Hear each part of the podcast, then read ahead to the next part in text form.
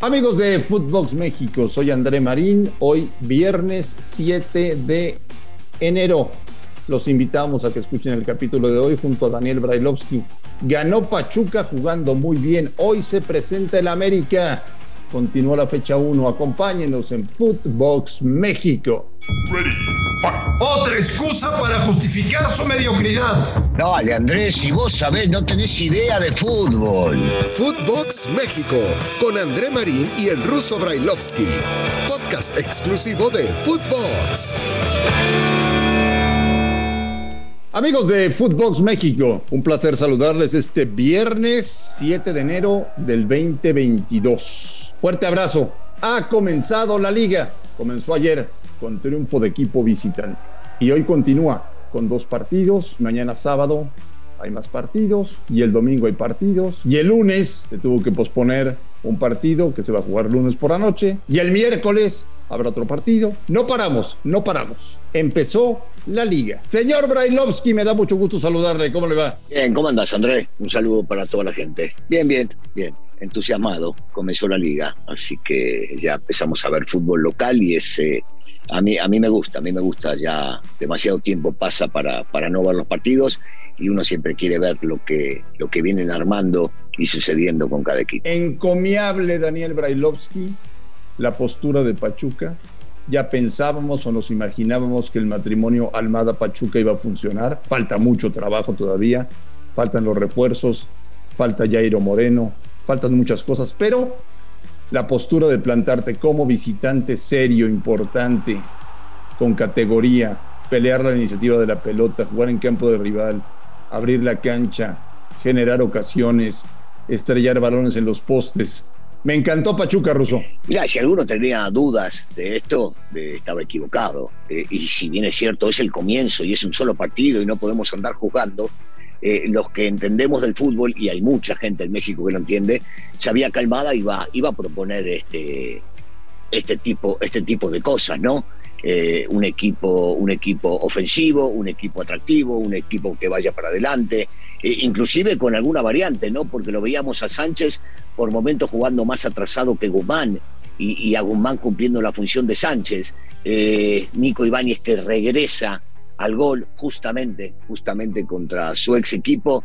Eh, recordemos que el torneo pasado había hecho dos en todo el torneo, ahora hace dos solamente en el primer partido. Me gustó, me gustó mucho esa postura, me gustó mucho las ganas que pusieron, la idea de nunca eh, resignar el atacar, porque iban ganando y seguían queriendo atacar, eh, jugar al fútbol, abrir la cancha, ser propositivos, pensar en el arco rival. Sí, sí, sí, me gustó mucho. Ojo, ese primer partido, pero si uno analiza lo que debe analizar, que fueron solamente estos 90 minutos, tiene que esperanzarse la gente de Pachuca. ¿eh? Me parece que este equipo sí va a dar que hablar si continúa de esta manera. Sí, tranquilitos, calmados, es, es un partido, es un triunfo, es la fecha uno, pero yo sí creo y lo hemos dicho en este espacio de Fútbol México, Ruso, que al Pachuca le urge volver a ser un equipo importante en el fútbol mexicano porque dejó de serlo, desapareció del mapa, desapareció del mapa Pachuca. Totalmente, y eligieron bien, eligieron al técnico ideal para poder llegar a construir todo esto.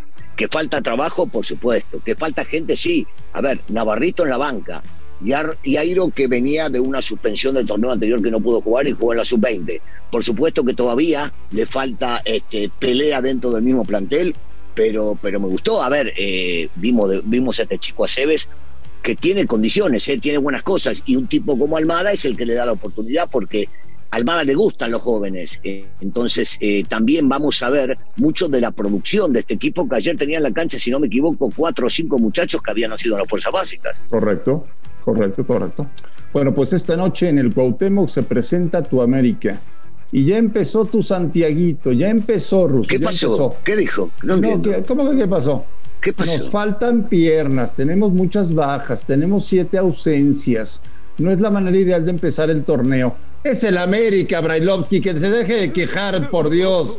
No, es el América. Es el América y el América no, no, no debe haber de ninguna manera queja por nada, absolutamente nada siempre es un equipo que tiene que salir a atacar, dar espectáculo, ofrecer absolutamente todo. Y el que viste la camiseta de América lo sabe. Entonces, falta uno, juega el otro. Olvídate, Marín, olvídate. Eh, no hay excusas. Los que entendemos de esto sabemos que no vamos a aguantar ningún tipo de excusas para nada, absolutamente nada. y, no le falta nada. Tiene que, con lo que tiene, salir a jugar y jugar bien. Y siempre tiene muy buenos jugadores para armar el equipo. Así que eh, esperemos que hoy sea un gran partido y que hoy, enfrentando a uno de los técnicos, creo que de los mejores técnicos que ha llegado al país en los últimos años, jovencito él, eh, vino prácticamente sin cartel, se dudaba de lo que podía llegar a ser un técnico que sabe leer muy bien los partidos. Eh, cuidado, cuidado con este Puebla, porque al Arcamón le siguen sacando piezas y su equipo sigue funcionando como ¿Volveremos a ver picos de rendimiento tan altos de Puebla este, este torneo o, ya va a ser más complicado?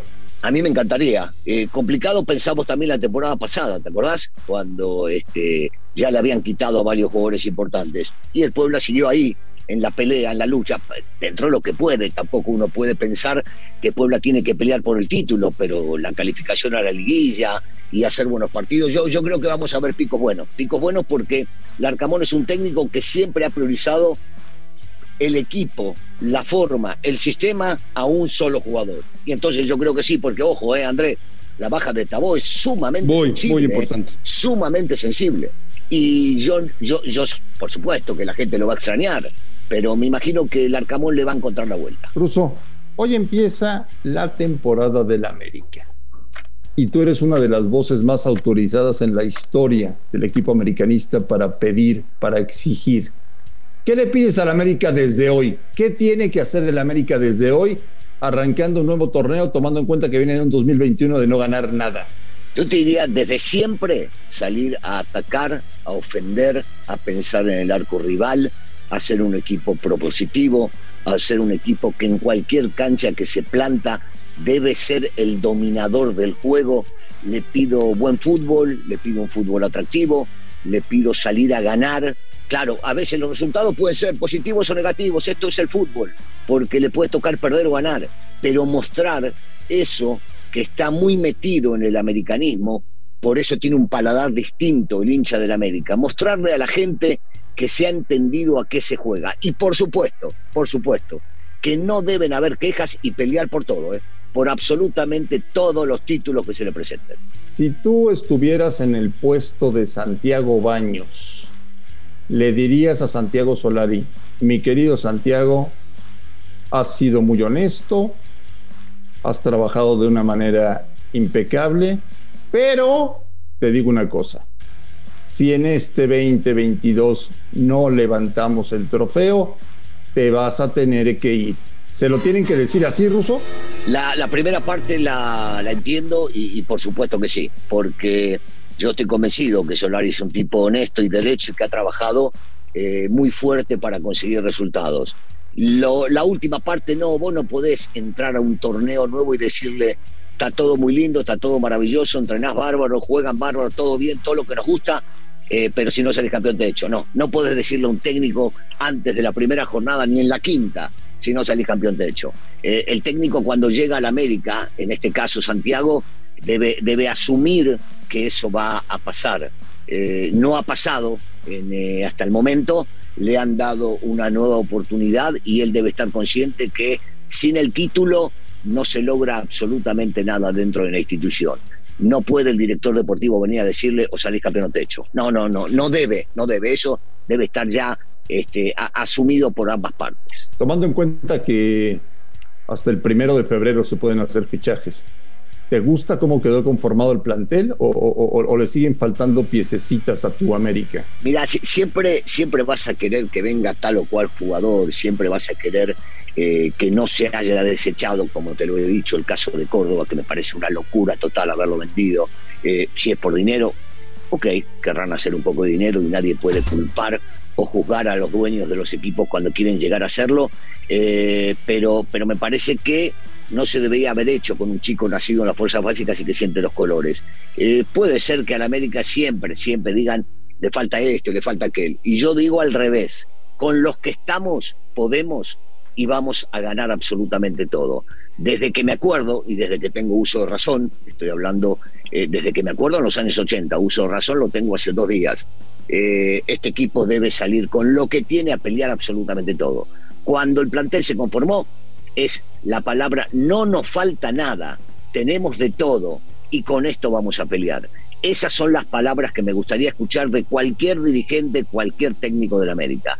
Tenemos todo lo que queríamos y tenemos para pelear por el título. Pues ya veremos al América esta noche en el Cuauhtémoc de Puebla. Uf, cuántas veces me tocó a mí transmitir Puebla América.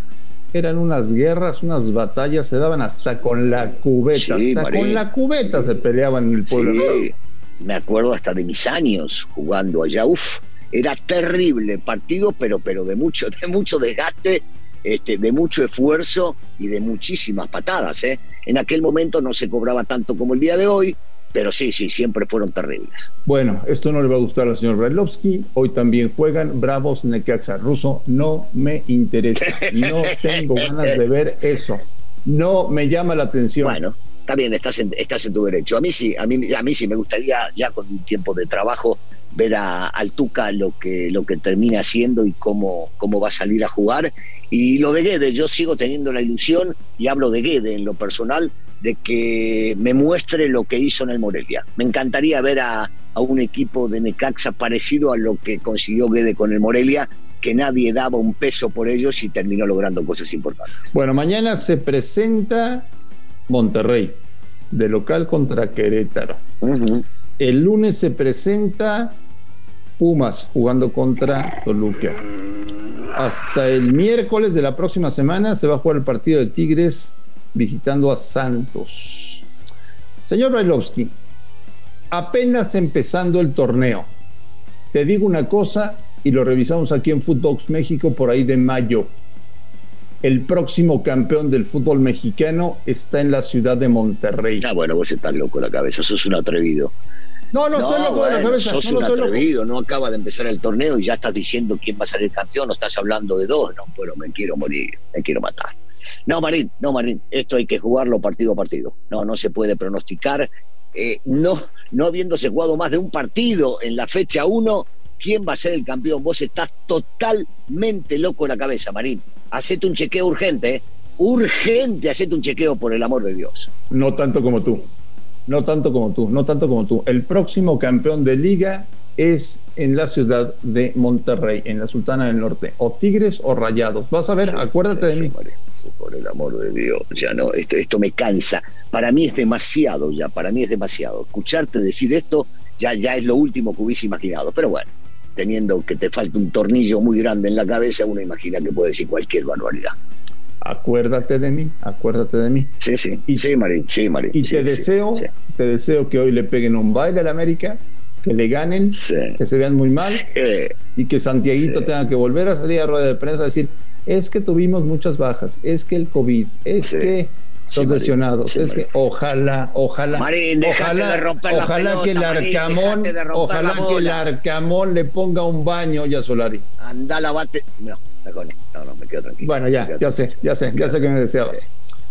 Señor Brailovsky, que tenga un extraordinario fin de semana y el próximo lunes estamos en contacto aquí en Footbox México. Eso sí, el lunes nos vemos, André, un saludo. A nombre de Daniel Alberto Brailovsky y de André Marín, esto fue Footbox México del viernes 7 de enero. Fuerte abrazo, gracias por escucharnos en todo el mundo y estamos en contacto. Vámonos. Vámonos, vámonos, vámonos, vámonos. Footbox México, un podcast con André Marín y el ruso Brailovsky, exclusivo de Footbox.